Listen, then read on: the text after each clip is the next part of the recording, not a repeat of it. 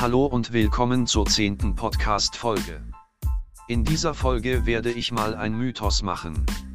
Auf dem Bild ist Spieke, der auf einem Felsen steht und in die Ferne guckt.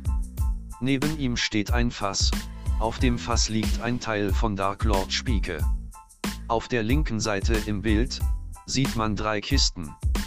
In einer Kiste steckt Karls Hacke, die anderen beiden Kisten sind aufeinander gestapelt.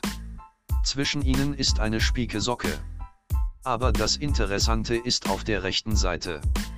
Im Felsen sind mehrere Einschusslöcher zu sehen. Ich weiß nicht von wem die Einschusslöcher sind, aber wenn man sich die Kakten genauer anschaut sieht, dass der Schall von Kit ist. Aber ich bin mir nicht ganz sicher, ob Kit überhaupt ins Spiel kommt. Das war's auch wieder mit der Folge, bis dahin ciao.